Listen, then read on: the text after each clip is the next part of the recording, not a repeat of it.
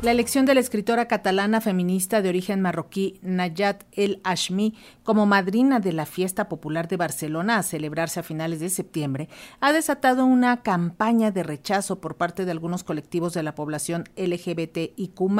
debido a la abierta postura de El Ashmi contra algunos aspectos de la ley trans. Y es que la escritora escribió en su momento que la ley trans habría una terrorífica posibilidad de que un niño o una niña con 14 años de edad fuera completamente abandonado a su suerte en todo lo referente a su identidad sexual. Lo anterior, aunado también a su rechazo del velo islámico, le ha valido el mote de homofóbica y discriminadora. Acerca de esta situación nos comenta Nuria González. Opinión y análisis de los hechos noticiosos. Una mirada diferente con Nuria González. Buenas tardes, buenas noches a todos los oyentes y oyentas de, Radio Educación. Esta semana les traigo eh, una de las polémicas más grandes que está habiendo eh, a este lado del, del Atlántico, concretamente en Barcelona. Todo viene por la elección de la pregonera, bueno, de la madrina de las fiestas de la ciudad de Barcelona, eh, de Nayat El Hachmi. Nayat El Hachmi es una escritora de origen marroquí, eh, pero afincada en Cataluña desde que tenía 8 años, una mujer de 44 años, una escritora muy reconocida con el premio Planeta, el premio Ramón Llull, varios premios, y además de eso es una activista feminista muy reconocida, sobre todo lucha por los derechos de las mujeres y las niñas en contextos islámicos dentro de Europa, que muchas veces ella denuncia que eh, están desprotegidas ante las administraciones bajo la supuesta tradición. Por ejemplo, es una gran activista en contra del velo islámico, lo que considera un símbolo de opresión patriarcal, y muchas otras de las disque costumbres del Islam que se permiten, que las autoridades permiten y que van directamente contra los derechos humanos de las mujeres y las niñas que están en esos contextos islámicos, aunque sea aquí dentro de Europa. ¿no? Ella es una gran activista por esos derechos de esas mujeres y de esas niñas y además es una mujer, es una feminista que también ha sido crítica con la ley trans y por supuesto está a favor de la abolición de la prostitución, de la abolición y prohibición de los vientres de alquiler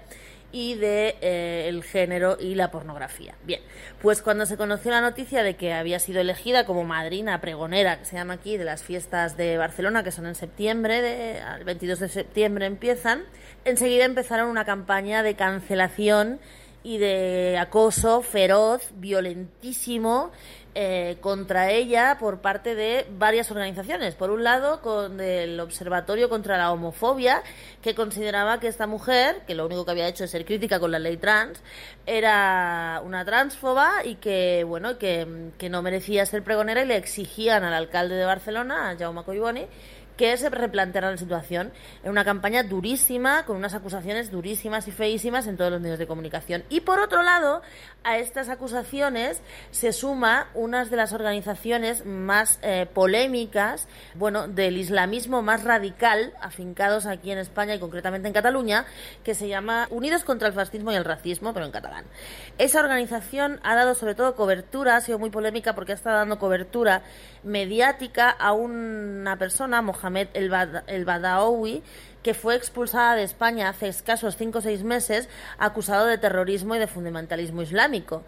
Estas organizaciones de islamistas radicales también se han sumado al intento de cancelación de Nayat el Hachmi. Imaginaos, Nayat es una mora sin velo, crítica con el Islam, crítica con el género, una activista feminista que ha acumulado en ella todas las críticas de los sectores más radicales, tanto de, de los colectivos LGTBI, no todos, evidentemente, pero los, los más radicales, como de los islamistas radicales. Lo cual es muy, muy, muy curioso la violencia desatada contra esta mujer, que es una activista feminista. El punto álgido de la violencia contra Nayat eh, ha llegado esta semana cuando desde el gobierno del Estado, bueno, más o menos lo que viene siendo en México el Estado, de la Comunidad Autónoma de Cataluña, la propia consejera, la responsable de feminismo, se ha sumado a esta campaña de acoso y derribo contra la escritora y con eh, activista feminista, lo cual ha desatado las críticas de todas las feministas catalanas y de todas las feministas españolas, hasta el punto de que una de las plataformas feministas más importantes de Cataluña, que se llama Cataluña Abolicionista, Plataforma Feminista, CATAP,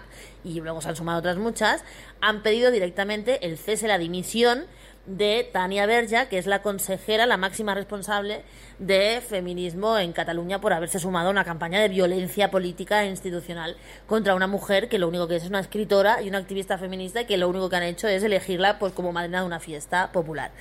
Así que este caso de Najat el Hachmi está siendo muy, muy polémico y está llevando a un enfrentamiento político de primer nivel porque algunos partidos políticos, sobre todo los partidos políticos independentistas y también la gente de Sumar, Podemos, están alentando ese boicot contra Najat, ¿no? La que el partido al que pertenece el alcalde de Barcelona es el Partido Socialista, que son los que lo han elegido, y hay en un pulso a ver si finalmente aguantan a, a Nayat el Hachmi como pregonera de las fiestas de la Merced o eh, se lo reconsideran. No creo yo que se lo reconsideren porque sería, bueno, pues un escándalo, ¿no? Pero esto ha sido una gran campaña y está siendo una gran campaña de violencia política contra una activista feminista. Así que desde España, desde Barcelona, el comentario esta semana para Radio Educación. Buenas noches.